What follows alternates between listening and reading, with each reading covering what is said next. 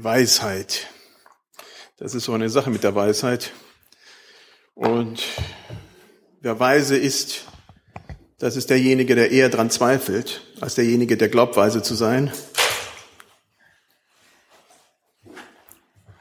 Und äh, eher an sich zweifelt. Was ist Weisheit?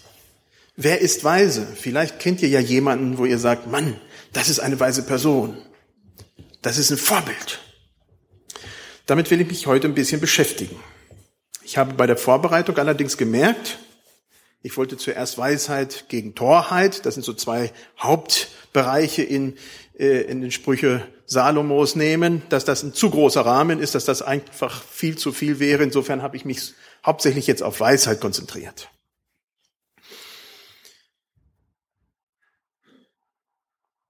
Ich verzichte heute darauf, einzelne Verse zu benennen, weil sonst würde ich einfach nur Vers auf, nach Vers, nach Vers, nach Vers von Weisheit reden und das wäre etwas mühsam, etwas schwierig, das miteinander durchzuarbeiten. Die Basis, und das hatten wir letztes Mal schon bei der Predigt, die Basis aller Weisheit, das ist die Furcht des Herrn. Warum will er nicht? Das liegt an mir. Die Basis ist die Furcht des Herrn. Das war schon klar. Erste Sprüche 1, 6 und 7, da war das schon ganz klar. Das ist ein feststehender Begriff. Die Furcht des Herrn, äh, das ist was Festes in der Bibel. Das ist nicht irgendetwas und nicht nur die Furcht des Herrn. Äh, da gehören zwei Komponenten dazu. Und das ist, ja, wie kann man das vergleichen? Vielleicht wie Zement und Wasser. Zement ist trocken. Wasser ist natürlich nass. Und wenn man das in einer bestimmten Zusammensetzung dann vermischt, dann kriegt man etwas, was man dann nicht wieder trennen kann und daraus wieder Wasser und Zement machen kann. Das geht nicht. Dann kriegt man Beton. Und so ist das auch bei die Furcht des Herrn. Die Furcht ist eine Sache, des Herrn ist andere Sache. Und da sind zwei Elemente. Das ist einmal die emotionale Seite und einmal die Gehorsamseite. Die Gehorsamseite ist, dass bei der Furcht des Herrn wir Gott gehorchen wollen, dass wir uns Gott unterordnen und nach seinen Richtlinien leben wollen. Das ist die eine Seite. Und die andere, das ist die emotionale Seite. Das hat mit Ehrfurcht zu tun, mit Liebe, mit Vertrauen. Und das gehört zusammen, das kann man nicht trennen. Da kann man nicht sagen, ich nehme nur das eine oder das andere ähm, das funktioniert nicht. Die Furcht des Herrn, so schreibt einer, ist die zärtliche Ehrfurcht, bei welchen das Kind Gottes sich in Demut und Vorsicht den Gesetzen des Vaters beugt. Das heißt, da, da, da steckt Liebe dahinter, steckt Vertrauen, Hingabe zu Gott. Das ist nicht nur ein sklavisches Einhalten und Gehorchen, darum geht's nicht. Ab und zu findet man hier auf dem Thomashof, wenn man hier mal lang fährt oder lang geht, äh, Gruppen, die eine führt den anderen und die andere hat so ein, so ein, so ein entweder sonst ach, irgendwas um die Augen verbunden, so dass sie nicht sehen kann. Das heißt, es soll Vertrauen gelernt werden. Und so führt der, die eine Person die andere, die blind ist, und die andere Person muss sich natürlich darauf einlassen und hoffen, dass nichts dabei passiert und die andere Person es nicht böse mit einem meint. Und so ist es auch bei der Furcht des Herrn. Wir gehen auf Gott ein, wir gehen im Vertrauen darauf ein, auf diesen Glauben am Herrn und merken, wie wir, die wir eigentlich relativ wenig sehen, geführt werden in einer Art und Weise, die wirklich zum Segen ist. Also das ist so ein Basisbereich, das wir in Sprüche finden. Wenn es um Narren und Weise geht, gibt es natürlich sehr große Unterschiede. Jeder Mensch ist anders. Und Sprüche macht etwas, was teilweise kompliziert ist und wo ich mich gefragt habe, geht das überhaupt? Und viele vielleicht das bezweifeln würden. Und zwar da zu kategorisieren und zu sagen, das sind Narren, Dumme und das sind Weise. Aber wahrscheinlich gibt es doch genug Übereinstimmungen, dass man kategorisieren kann, dass man sagen kann, okay, das, das gehört in den einen Bereich und das gehört in dem anderen Bereich. Auch wenn es natürlich vielschichtig ist und jeder Mensch weiß, dass da Grauzonen überall dazwischen sind. Aber wir haben diese Kategorien in Sprüche. Doch nun zur Weisheit.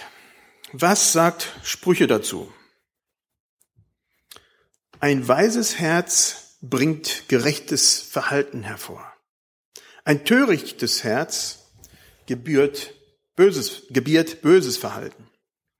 Gerechtigkeit ist somit nicht nur ein Verhalten, sondern vielmehr eine Art des Seins. Wie bin ich? Was steckt ganz tief in meinem Herzen? Wer bin ich? Was macht mich aus? Das kommt in verschiedener Art und Weise auch dann nach draußen gesprudelt. In unserem Verhalten, natürlich. In unserem Reden. In unserem Sein. Aber hinter dieser, diesem Verhalten, das wir zeigen, stehen wir halt eben als Person. Ganz. Unser Verhalten kann nicht losgelöst von unserem Leben betrachtet werden. In Sprüche, ich hatte jetzt gesagt, Weise und Tore oder Weise und Dumme, das sind so die Kategorien, aber es gibt eine Zwischenkategorie, die aber auch verliert.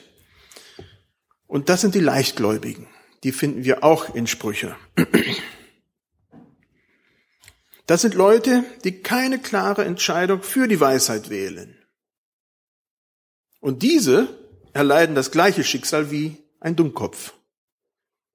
Sie sind dann auch zu den Dummen gezählt, weil sie sich nicht entschieden haben.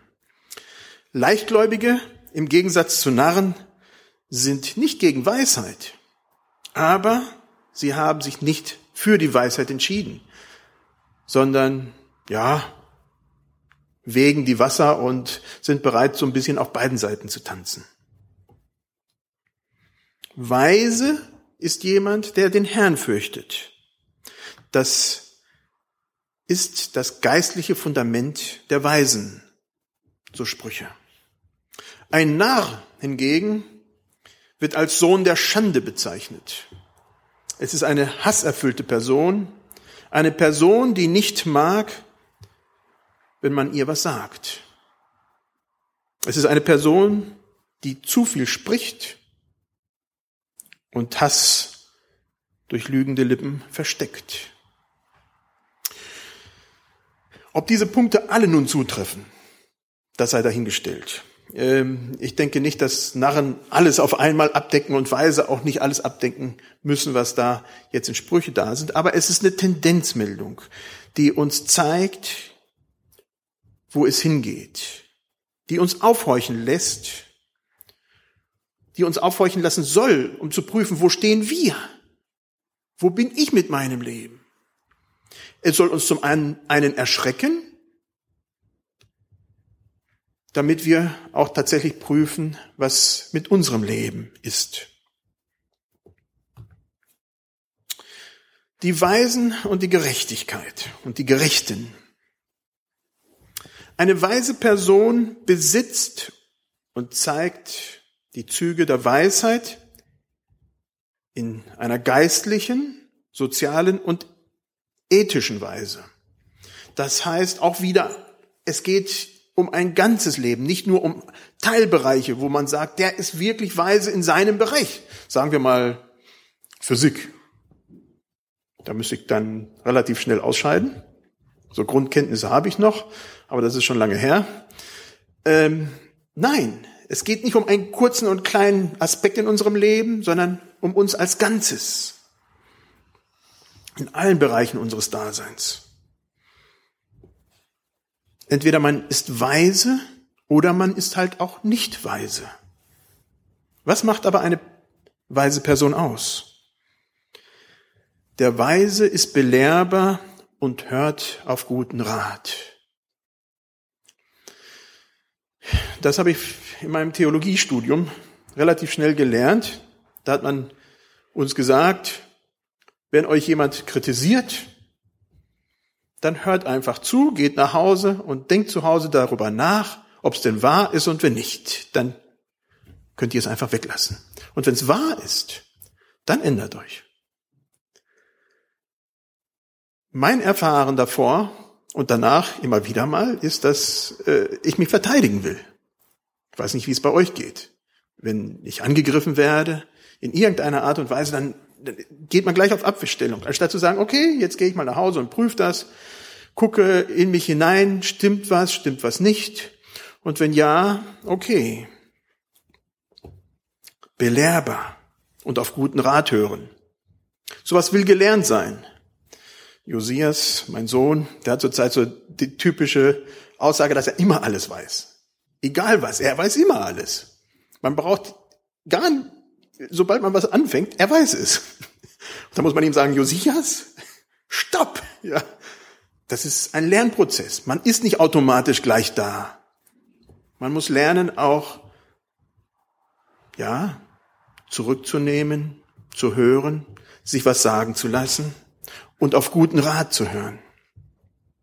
Ein Weiser, der sucht das Wissen. Das ist jemand, der, wo Wissen ist, es aufsaugt. Wissen ist ja noch einfach nur, das sind eigentlich ungeprüfte Fakten. Das sind einfach Fakten. Die müssen dann in Zusammenhang noch gesetzt werden mit dem Leben. Aber jemand, der weise ist, der benutzt dieses, der nutzt Wissen, um es halt eben zum Guten zu benutzen. Ein Weiser nimmt Befehle an und liebt Zurechtweisung. Ich dachte, ein Weiser ist derjenige, der Befehle gibt. Aber es gibt immer jemand, der drüber steht. Egal wie hoch man wandert, es gibt immer noch Berater und jemand, der irgendwas zu sagen hat. Und ein Weiser nimmt Befehle an und liebt Zurechtweisung. Ich habe da lange drüber nachgedacht. Zurechtweisung tut weh. Zurechtweisung, das ist nicht das, was man gerne hat. Aber jemand, der weise ist, der weiß, dass das zum Besten dient. Und deswegen akzeptiert er es auch. Ich denke zum Beispiel an äh, Ford, der die Ford-Werke dann startete und die Autos, wie er äh, öfter mal sagte, dass er durch seine ähm, Misserfolge, durch die Fehler, die er gemacht hat, viel mehr gelernt hat als das, was ihm gelungen ist. Er hat sich zurechtweisen lassen, sei es durch seine eigenen Untersuchungen, durch andere Menschen, die gesagt haben, so funktioniert das nicht. Und so geht's auch wirklich einem Weisen. Der ist bereit zuzuhören und daraus zu lernen. Ein Weiser wandelt mit den Weisen und mehrt, dadurch, dass er mit anderen Weisen ist, auch seine Weisheit anstatt dass man nur mit denen ist, äh, ja, wo man weiß, dass die Wege schlecht sind und halt eben nicht zum Guten dienen. So eine Person, so eine weise Person wird zu einer Quelle des Lebens für seine Gemeinschaft. Das heißt, es ist eine Person, die man weiß, wow, die steht für uns ein, für uns als Gemeinschaft, nicht nur als sich, für sich als Familie oder als Individuum, sondern hat die anderen im Blick. Der Grund ist die Furcht Gottes und die Distanzierung vom Bösen. Weise Menschen steht hier, kontrollieren ihre Emotionen. Das ist schon ein hartes Wort. Nicht immer kann man seine Emotionen kontrollieren und manchmal kochen sie hoch, beim einen viel mehr, beim anderen viel weniger. Emotionen sind wichtig, die brauchen wir, die haben ihre Funktion, aber die Frage ist immer, wer kontrolliert sie? Sind wir das? Oder sind die Emotionen diejenigen, die uns kontrollieren? Hier steht, ein Weiser kontrolliert seine Emotionen. Ein Weiser bringt seinen Eltern Freude und anderen Menschen Heilung. Das sind schon viele ah, schwerwiegende Worte. Weise Personen haben die Kapazität zu verstehen. Sie sehen Zusammenhänge und Verbindungen. Sie verstehen praktische Belange und zwischenmenschliche Beziehungen und damit fällen sie vorteilhafte Entscheidungen.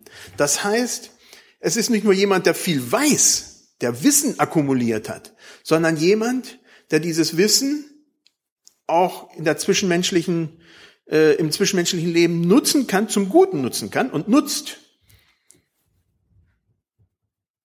Eine kluge Person, klug und weise, das wird oft wechselweise äh, benutzt in, in Sprüche, bemerkt gefährliche Situationen, bemerkt Lösungen und handelt dementsprechend und schenkt dadurch Leben und verhindert Versagen und Tod. Das ist jemand, der nach vorne guckt und überlegt, was ist jetzt dran?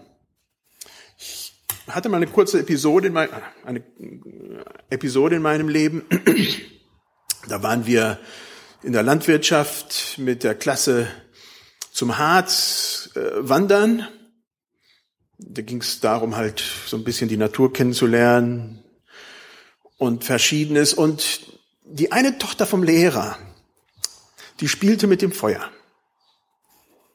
Die war die ganze, da war so ein Bach und der war relativ eng zusammengefasst und relativ reißend und die sprang immer hin und her.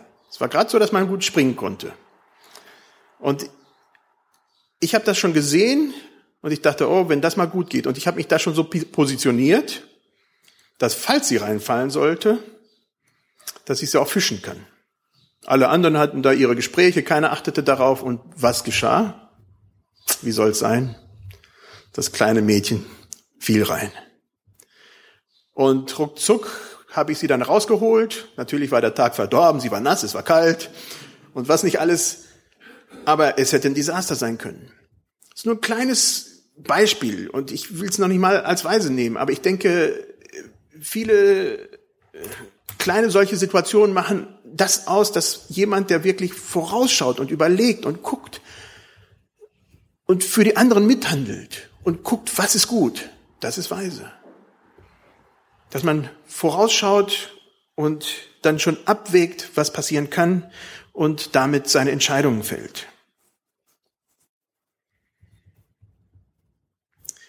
Was ich interessant fand, ist, dass dabei durchaus auch List eingesetzt werden kann, um weise zu sein. List kann natürlich im negativen Sinne benutzt werden und wird vielleicht auch mehr im negativen Sinn benutzt, aber es kann halt auch im positiven benutzt werden.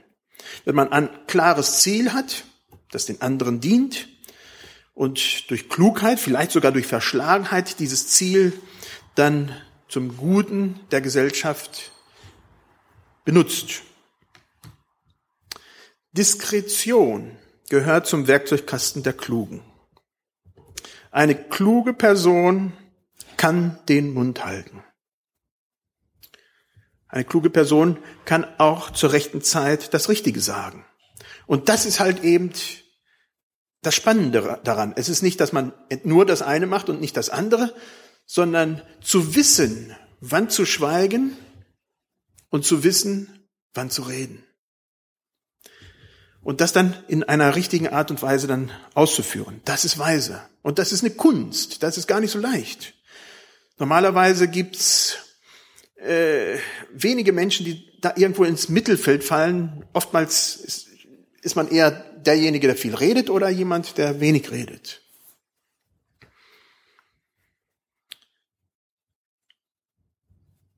Jakobus 3, Vers 8 fiel mir in dem Sinn, in dem Bereich, wo es halt so schwierig ist, wo steht, die Zunge aber kann kein Mensch bezwingen, das unruhige Übel voll tödlichen Giftes.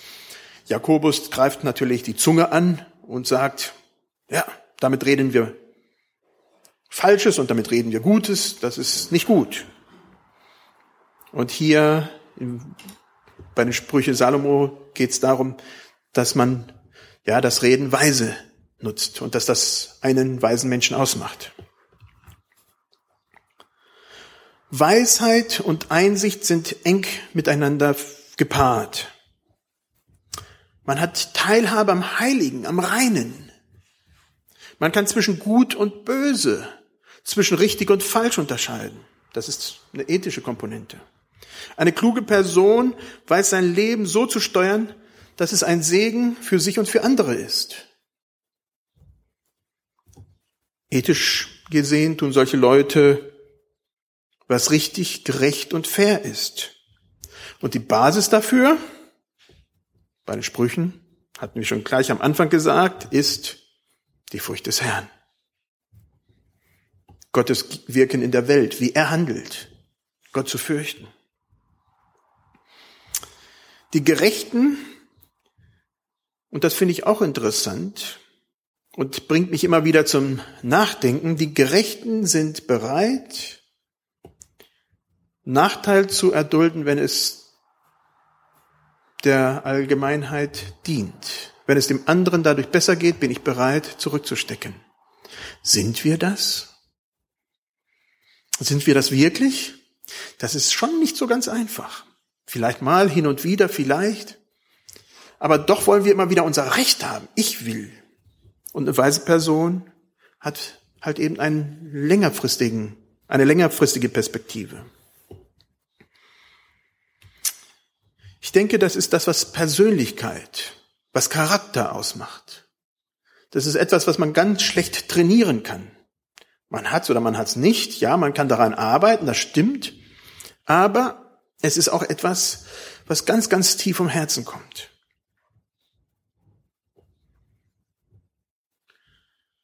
Wenn jemand einen ausgesprochenen Gerechtigkeitssinn hat, wird sich diese Person bei ausgeübter Ungerechtigkeit zu Wort melden. Das gibt natürlich sehr prominente Beispiele und das kenne ich von meiner Kindheit sehr gut. Ich bin auch jemand, der der, der unheimlich äh, Gerechtigkeitssinn hatte, zu meinem Guten und zu meinem Negativen, zu beiden. Aber wenn zum Beispiel auf dem Schulhof äh, jemand angegriffen wurde und sich nicht verteidigen konnte, da bin ich immer zwischengegangen. Ich konnte das nicht stehen lassen. Dann habe ich immer äh, für die Person, die dann benachteiligt wurde äh, und die für sich nicht selber äh, ja äh, handeln konnte, weil sie einfach normalerweise das waren so die Schwächeren, die gemobbt wurden oder was nicht alles. Äh, ja, dann habe ich da schon eingegriffen und habe mir dadurch manche manchen Ärger eingeheimst. Aber das ist halt dieser Bereich und ich denke, es gibt, wir haben große Beispiele davon. San Suu Kyi in, in Myanmar oder, oder Nelson Mandela, der Leute, die jahrelang ins Gefängnis gingen und bereit waren, weil sie wussten, das ist richtig, was wir tun. Oder Dietrich Bonhoeffer, der seinen Weg ganz klar ging und wenn er dadurch leiden würde.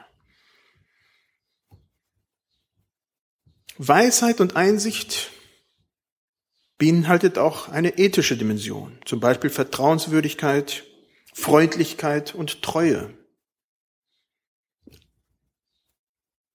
Außerdem halb dem ethischen halt das Persönliche, das Menschliche, integer sein. Wie oft habe ich schon erlebt, und wahrscheinlich ihr alle, dass Freundschaften wegen Kleinigkeiten zerbrechen. Dass irgendjemand das den anderen da nicht mehr stehen lassen kann und dann auf einmal jahrelange Beziehungen komplett über Bord geworfen werden. Ich habe das mal in einer tragischen Situation bei vielen Menschen erlebt und nur mit vielen Jahren Verzögerung und vielen Gesprächen und Vergebung und, und, und wurde da bereinigt. Das tut weh, das kann man sich sparen. Ein Weiser der sieht diese Zusammenhänge und dem ist der Mensch, der andere, wichtiger als da hinein, ja, äh, Zwiespalt, Zwiespalt zu sehen und, und dergleichen.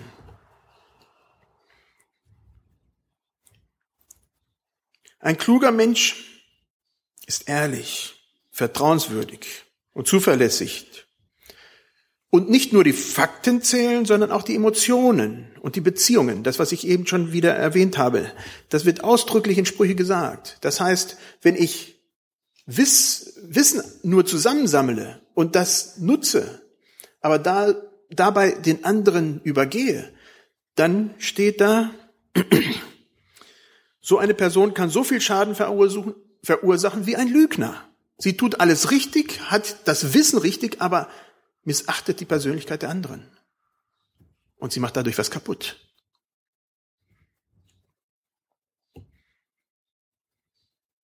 Ich will mit einem Vers aus dem Neuen Testament schließen, auch wieder aus Jakobus, der mir sehr wichtig ist, wenn es um Weisheit geht. Jakobus 1, Vers 5, ich glaube ein Vers, den wir vielleicht alle kennen. Da steht, wenn es aber jemand unter euch an Weisheit mangelt, so bitte er Gott, der jedermann gern gibt und niemanden schilt. So wird sie ihm gegeben werden. Ist das nicht schön? Zu wissen, hey, ich brauche Weisheit. Ich habe nicht das, was ich eigentlich möchte. Dass man dann sagen kann, Herr, ich brauche Weisheit. Ich brauche jetzt Weisheit. Ich brauche in diesem Augenblick, in dieser Situation Weisheit. Herr, schenke sie mir. Soweit wie möglich stehen wir auf zum Gebet.